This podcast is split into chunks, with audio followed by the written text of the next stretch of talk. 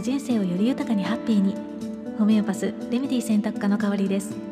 普段はホメオパシーというドイツ発祥の自然療法を中心にフラワーエッセンスハーブアロマなどなるべくお薬に頼らずに心と体を緩めて人生をより豊かにハッピーにしていきたいと思っている方のためにレメディ選びのお手伝いをコンサルテーションを通して行っています。レメディというのは本来の自分に癒して戻すもの言葉気づききっかけといった全てを表す言葉。このチャンネルではホメオパシーフラワーエッセンスといった自然療法のことまたヒーリングや波動宇宙人的な話までその時私の興味のあること楽しいと感じたことときめいたことなどもざっくばらんにシェアしていきたいと思っています。さて昨日は旧暦では小さい寒いって書いて小寒でしたね、まあ、寒さが極まる少し手前で寒の入りとも言われているんですが、まあ、お住まいの地域はいかがですか？あのカナダにね住んでいるあの方からはあのマイナス50度だよっていうねそんな話もあったんですけれどもすごいですよね。さすがにマイナス50度までは、まあ、日本ではねいかないと思うんですけれどもあの東京でもね今日は雪の予報が出ているので、まあ、2月の4日のね立春まではやっぱりこう暦の上でもね1年で一番寒い時期だし本格的にね寒くなるのかなってね感じるのでねあのとにかくこう暖かくして過ごしたいところなんですけれどもで寒い季節っていうのはねとにかくこう全身の血流が悪くなったりとかまあ、ストレスを感じやすくなってね、まあ、体が硬くなったり凝りやすくもなるし、まあ、手足が冷えてね寝つきが悪くなったりとか、まホルモンバランスもね崩しやすくなったりもするので、ま本当にね意識して体を温める、ま温めて整えるっていうことが大切になりますよね。であの体をね温める方法っていうのはいろいろとねあると思うんですけれども、まあ、結構ねあの私が取り入れてるあの方法の一つにハーブティーがあるんですねでハーブティーとかチャイを毎日飲むだけでもねあの簡単な温活になるので、まあ、今日は、まあ、あの私がね最近よく飲んでいるハーブの一つでホーリーバジルっていうものがあるのでまあそんなねホーリーバジルっていうハーバルレメディのお話を少しだけしてみたいと思います。ホーリーバジルは別名でトゥルーシーとも呼ばれているものでシソ科のハーブなんですねなのでハーブティーとして飲んでみるとほんのりねこうシソの香りと味がして、まあ、私はすごく飲みやすくて好きなんですけれども、まあ、飲みにくいなって感じる方はね少し薄めにこう煮出すといいかもしれないですねで、まあ、ハーブティーって、まあ、結構あの味がね苦手っていう方があのいらっしゃるんですけれども、まあ、ハーブもいろいろでねこう自分の体質だったり好み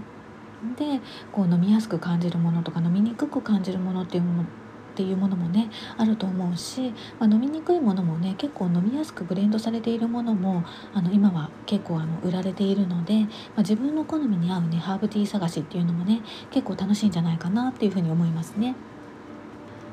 でまあホーリーバジルなんですが、まあ、万能薬ともね言われているぐらい効効能が本当にたくさんあってでインドのね伝統医学のアーユルベーダなんかでは、まあ、不老不死の霊薬とか 若返りの妙薬なんていうふうにもねねあの言われていてあの3,000年も前からね心と体を癒してバランスを整える、まあ、そんな代表的なねハーブとして知られているんですね。で、まあ、民間療法としての使われ方は、まあ、そんなわけでね本当にいろいろとあるんですけれども、まあ、中でもねこうストレスを軽減させたりとかあとは免疫系とかね内分内分泌系とか、まあ、そういった、まあ、生理機能を整えたり、まあ、心と体のバランスを整える、まあ、そういったねサポートをするものなんとしてねこう知られているので、まあ、体をね温める効果もあるっていうふうにあの言われているんですね。なので、まあ、この時期の冷え対策とか、まあ、インフルエンザとか、まあ、コロナもそうですけれども感染症のね予防対策にもおすすめのハーブかなっていうふうに思います。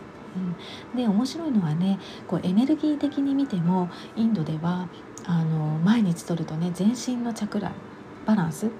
あのチャクラのバランスを整えてあの維持できるハーブっていう風にね考えられているんですよね。うんで全身のねチャクラのバランスが整うということは、まあ、ホメオパシー的に言えば、まあ、バイタルフォース、まあ、気とかプラーナっていうものも整うっていうことなので、まあ、心と体だけではなくてね、まあ、スピリットっていうのかな、まあ、全体のこうエネルギーフィールド、ね、バランスを整えるイメージのあるあ、まあ、イメージのあるというかイメージの強いハーブの一つかなっていうふうに、うん、思います。まあ、ただね、まあ、ハーブティーとかハーブサプリメントとか、まあ、アロマの精油でねホーリーバジルを取り入れる時は、ま、ちょっとね注意が必要で、ま、妊娠中とか妊活中の方は、ま、避けた方がいいハーブなんですねなので、まあ、そこはねちょっと注意してほしいなっていうふうに思いますね。うん、あのオシマムサンクタムっていうホーリーバジルを原料としたホメオパシーのレメディーもあって、まあ、そちらはね妊娠中でも妊活中でも安心して使っていただけるんですけれどもまああのただあのホメオパシーのレメディーとしてのホーリーバジル、まあ、オシマムサンクタムはハーブとはねちょっと使い方とか作用がまあ異なってくるのでまた新たまた 改めてねホーリーバジルのレメディーね、オシマムサンクタムについては、まあ、どこかでねお話できたらいいかなというふうに思います。まあ、あんまりねこうメジャーなレメディーではないんですけれども、まあ、結構ね面白いレメディー なんですよね。あの蚊よけになったりね。うんはい今日はまあ1年でね一番寒い時期に入ってきたので、まあ、冷えとかねストレス対策に役立ちそうなハーバルレメディーの一つホーリーバジルについて少しだけお話をしてみましたいかがでしたでしょうか？あのアダプトゲンっていうねデイビッド・ウィストンさんとスティーブン・メイムさんの本が日本語訳もされているので、まあ、ご興味のある方はねそこにホーリーバジルについても少し載っているので、まあ、ちょっとね読み物としては あの読みにくいかもしれないんですけれどもあの見てみてもいいかもしれないですね。今日も最後までお聴きいただきましてありがとうございましたこの配信が誰かのちょっとした気づきレメディーになりますようにメルマガやブログではレメディーのある暮らしのヒントをお届けしています。より具体的なレメディーの紹介もしていますのでご興味のある方は覗いてみてくださいね。また皆様からのレターも受け付けています。この番組に関するご感想はもちろんホメオパシーやフラワーエッセンスのレメディーを使ってみた体験談やこんなことにもレメディーは使えるの？とかねそういったご質問など、まあ、こんな話をしてほしいなということでも構いませんのでお声を聞かせていただけたらとっても嬉しいです。それではまた。